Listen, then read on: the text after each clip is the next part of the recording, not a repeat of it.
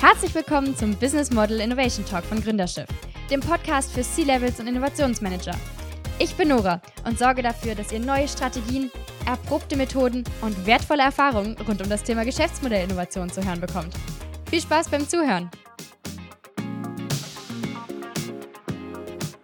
Hallo zur heutigen Folge.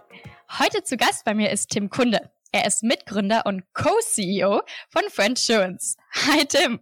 Ich grüße dich. Hallo Nora. Ich freue mich, dass du heute da bist. Ebenso. Jetzt erzähl doch mal ein bisschen von dir. Warum bist jetzt genau du in diesem Podcast? Was hast du mit Innovation und vor allen Dingen mit Friendsurance zu tun? Äh, ich bin, wie du gerade gesagt hast, Mitgründer von Friendsurance. Friendsurance ist ein Unternehmen im, äh, in der Versicherungsindustrie. Man würde es wohl gemeinhin InsurTech nennen oder, oder Startup. Mhm. Wobei wir eins der vielleicht schon etwas äh, reiferen äh, Startups sind. Äh, wir sind im zehnten Jahr, das heißt 2010 gestartet. Naja, als Startup gestartet, aber inzwischen dann vermutlich doch schon ein recht etabliertes Unternehmen, oder? Richtig, richtig. Ne? Äh, also haben uns da auch gut in die Industrie reingearbeitet, äh, auch ich denke ganz reifes Set auch an, an Produkten und, und Services erarbeitet. Und ja. warum wir sprechen, da du bist auf mich zugekommen, mit der Hoffnung, dem Eindruck, dass wir was zur Innovation sagen können. Ich hoffe, das ist auch äh, richtig so. Äh, wir sind damals gestartet als eines der ersten Unternehmen, die in den Versicherungsbereich gegangen sind, und dort, um dort digitale Innovation zu machen. Und haben ja. da, glaube ich, auch einige Duftmarken gesetzt, ganz am Anfang in unserem Peer-to-Peer-Modell, äh, das durchaus global auch Nachahmer gefunden hat, das wir aber als erste an den Markt gebracht haben. Und dann auch weiteren Themen, die uns jetzt bis in die digitale Bankinsurance mhm. Geführt mhm. haben. Jetzt nochmal, um kurz so ein bisschen eure Arbeitsfelder klarzustellen. Ihr habt euch selber als unabhängiger Versicherungsmakler bezeichnet. Würdest du das so unterschreiben? Stimmt das? Das ist sicherlich ein wichtiger Aspekt, äh, das, äh, das Unabhängige und das Makler, wobei das eben auch ein Teilaspekt ist dessen, was wir, was, was wir tun. Äh, wir ja. makeln, äh, Marken kann aber kurz gegriffen auch interpretiert werden als einfach Versicherung verkaufen. Das äh, interpretieren wir schon deutlich weiter. Da geht es um deutlich mehr. Und mhm. das ist dann mehr eine, eine, eine technische, technisches Detail.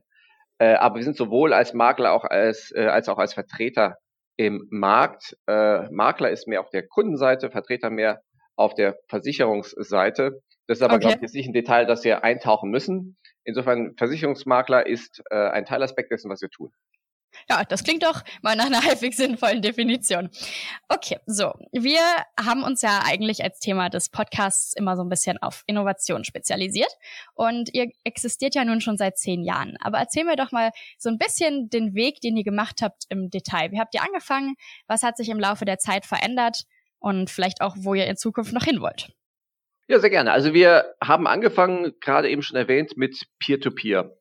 Mhm, Der genau. Grundgedanke unseres Peer-to-Peer-Modells war und ist, dass sich Versicherte in kleinen Netzwerken zusammenschließen und gegenseitig unterstützen im Schadensfall, womit wir einen Teil des Risikos eben wegbewegen äh, von den Versicherungen äh, in diese in diese Peer-to-Peer-Netzwerke.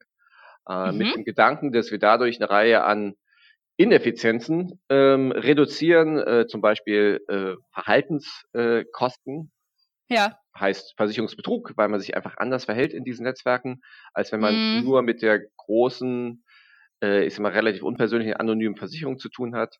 Prozesskosten, ja, weil wir die kleinen Versicherungen von den, von den Versicherungen wegbewegen, aber auch strukturelle Kosten, da geht es um, um Steuern und um, um Cottage und so weiter.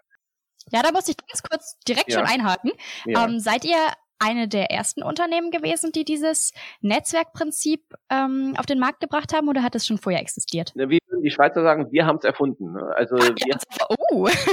äh, tatsächlich, und äh, das war, also da sind wir auch ein kleines bisschen stolz drauf. Ja, das, äh, das darf man ja auch. Bereich waren wir die ersten, die das, äh, die das an den Markt gebracht haben. Und das hat dann durchaus global auch, auch Nachahmer gefunden. Okay.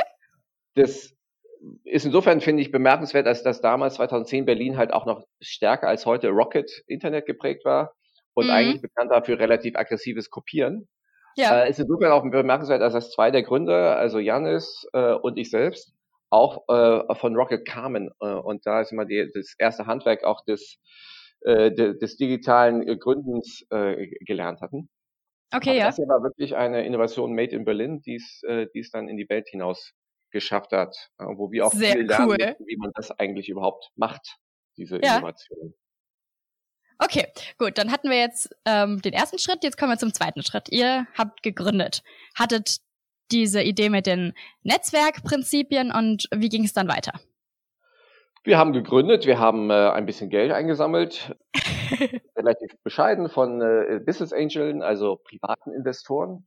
Ja. Haben dann äh, angefangen mit der Plattformentwicklung, haben ungefähr ein Jahr gebraucht, um das erste Produkt äh, rauszubekommen. Da hatten wir dann äh, Haftpflicht, Hausrat und Rechtsschutz im, im Angebot und haben dann das vermarktet und haben gemerkt, uch, das ist aber scheiße schwer. Ähm, das ist toll, dass wir Innovationen haben, aber so richtig interessieren sich die Leute nicht für Versicherungen mhm. äh, und mussten dann rausfinden, wie wir das eben an den Mann bekommen. Uh, und haben dann, glaube ich, erst so richtig gelernt, wie schwer Innovation ist, weil wir gleich mehrere Baustellen hatten. Wir mussten gucken, wie kriegen wir die, die Aufmerksamkeit der Kunden.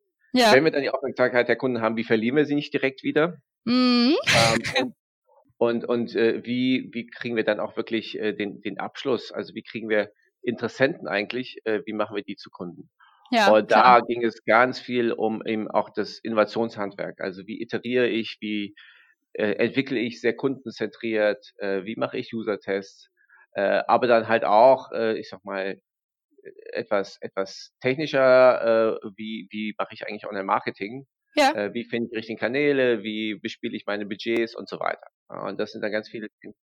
Da musste man sich ja echt einiges einfallen lassen, so wie es klingt. Ja, da musste man sich einiges einfallen lassen. Da musste man tatsächlich auch, ich glaube, das ist nicht immer so verankert, äh, muss man auch durchaus ein bisschen Geduld haben. Also wir haben auch eine Weile gebraucht, bis wir die richtigen Botschaften gefunden haben. Wir haben mhm. eine Weile gebraucht, bis wir die richtigen Kanäle gefunden haben, den richtigen Produktmix. Oh, und ja. sind dann nach äh, tatsächlich äh, ja, zwei, drei Jahren haben wir angefangen, richtig stark und sehr schön auch zu wachsen. Aber es war, hat eine Weile gebraucht und äh, das ist halt bei Innovation manchmal so, das braucht auch manchmal eine, eine, eine Weile. Mhm. Ähm, es, es, wird so aus, aus dem Valley auch gerne dieses äh, ja, Fail fast gepredigt. Also versuche ja. was, wenn es nicht funktioniert, äh, dann lass es sein und mach was anderes.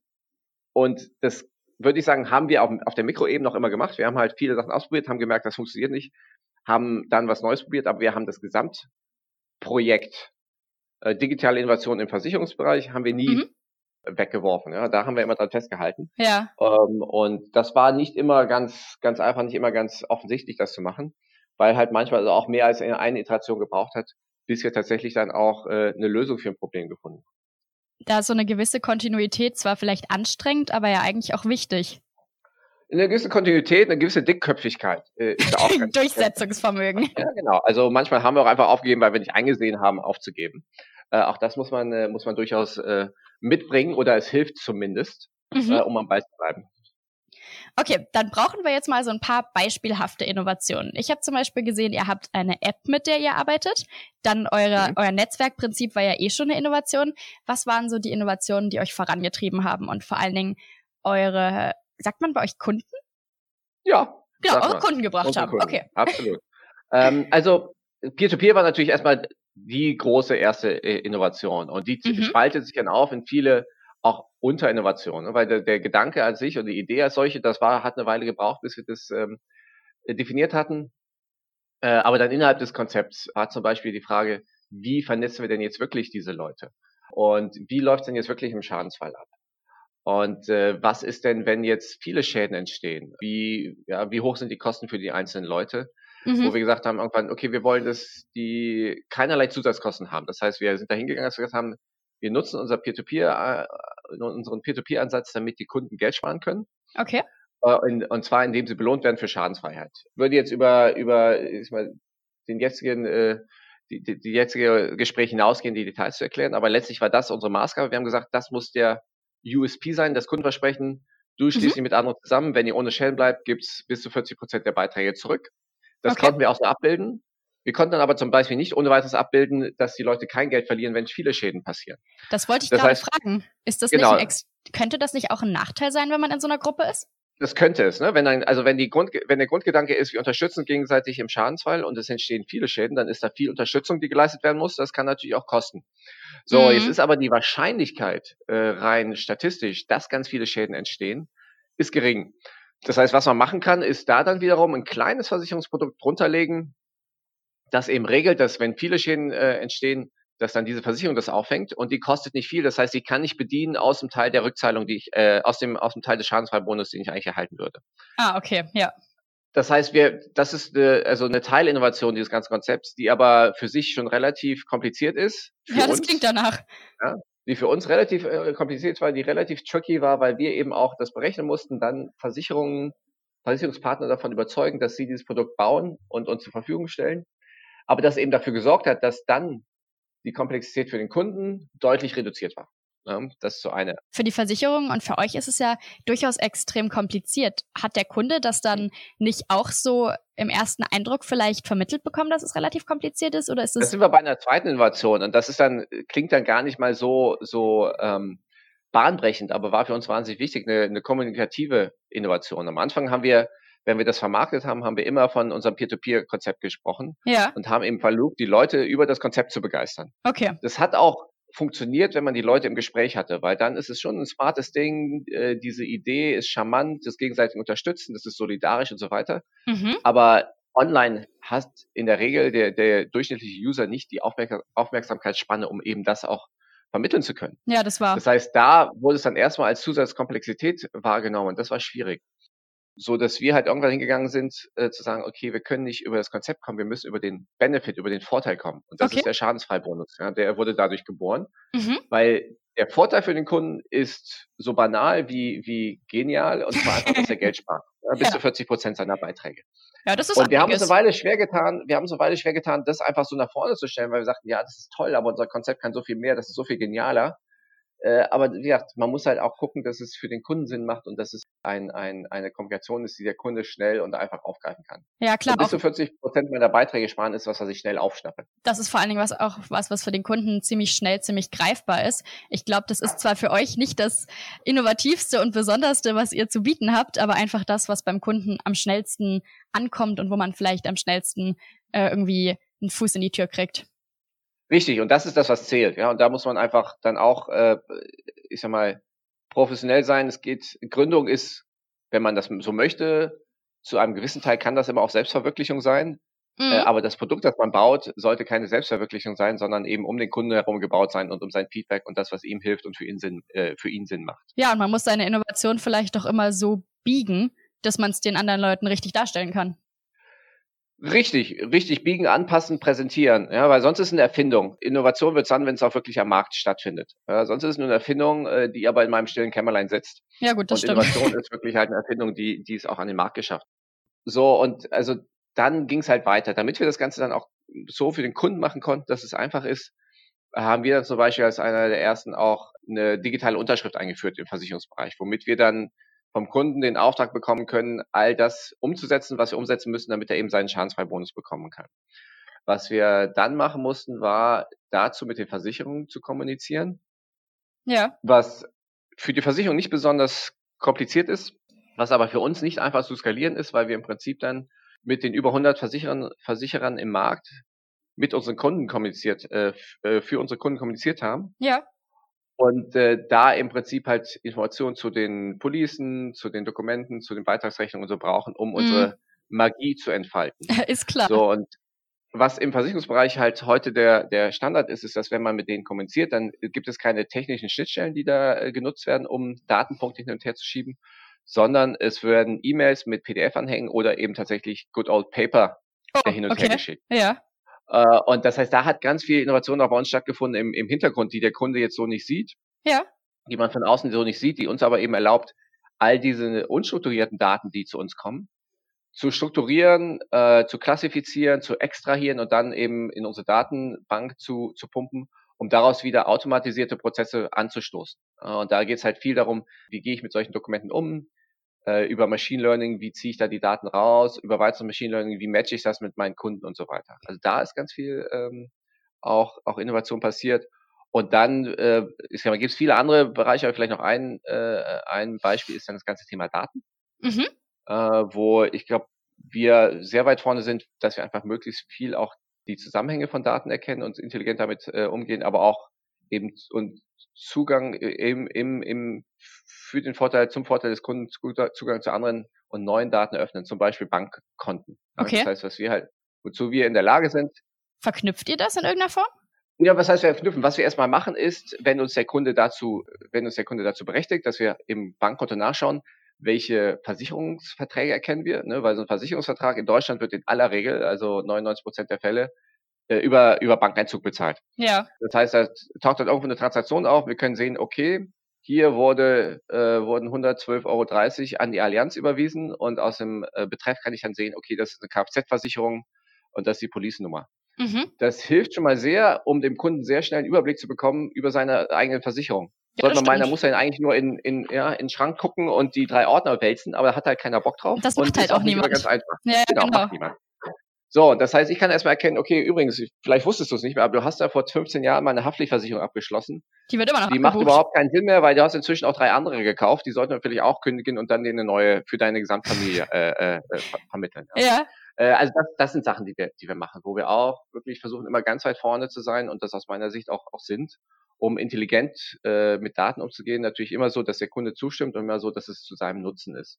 Ja, jetzt dachte ich am Anfang, dass die Kunden vielleicht davon extrem zurückgeschreckt werden, wenn ihr da in den Banken rumwurstelt, aber ihr nehmt denen dadurch ja so viel Arbeit eigentlich ab, dass man vermutlich dann doch jemand Fremdes so ein bisschen in seine Privatsphäre dafür reinlässt, einfach damit man diesen ganzen Papierstapel, Ordnerhaufen da nicht mehr vor sich haben muss. Absolut. Ich meine, das ist ja so eine der, der Grundgedanken auch im, im, im, Online-Geschäft ist, dass, dass es immer ein Geben und Nehmen ist. Das, äh, das, das ist ja nicht nur bei uns so. Ich, äh, fast jede App heute sucht sich alle möglichen und braucht alle möglichen ähm, Approvals, also dass sie ja, auf meine mein Telefonbuch äh, zugreifen können, auf meine Geolocations, auf meine äh, auf meine E-Mails, auf meine Kamera und so weiter. Ja, ja, genau. Und in diesem Fall halt greifen, auf, greifen wir auf das Bankkonto zu und die die Nutzer und dann auch unsere Kunden sind in der Regel immer dann dazu bereit, wenn sie daraus auch einen Vorteil erkennen. Und ja, genau. Hier ist ein ganz klarer Vorteil da. Ich kriege sehr schnell einen Überblick über das, was ich eigentlich habe ja. und kann daraus dann auch sehr schnell erkennen, was macht denn für mich Sinn, was, was nicht und wo, wo können wir dann unseren Kunden auch, ähm, auch helfen. Mhm. Und äh, das führt auch so ein bisschen weiter, da, da, das werfe ich jetzt einfach mal so rein. Okay. Wir haben eben dann auch ja, aus Peer-to-Peer -Peer uns im Prinzip zu einer, zu einer übergreifenden Plattform für Versicherungs Themen entwickelt. Das heißt, wir können eben unseren Kunden oder dem Endkunden allgemein anbieten, seine gesamten Versicherungsthemen über uns zu managen und zu verwalten. Also das fängt halt an bei dem, was wir gerade schon mal angerissen haben, dass, dass ich einen Überblick über das bekomme, was ich überhaupt habe, digital. Ja. Dann im zweiten Schritt analysiere, was brauche ich denn eigentlich? Und dann im dritten Schritt, okay, dass ich dann eben mein, mein, mein Ist mit dem Soll abgleiche und entsprechend optimiere. Das heißt, ihr sucht denen sozusagen die passenden Verträge oder Versicherungen mit denen gemeinsam raus?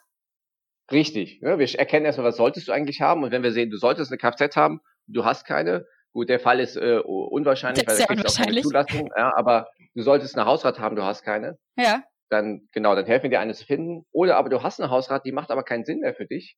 Hier äh, such mal was nach, nach was Neuem. Entweder weil die, dieser Tarif einfach äh, nicht mehr nicht mehr das widerspiegelt, was du heute an Deckung haben solltest, oder weil es günstige Sachen gibt, oder weil du dreimal umgezogen bist und jetzt für die Art Wohnung, die du heute hast, einfach ein ganz anderer Tarif Sinn macht. Ja, genau.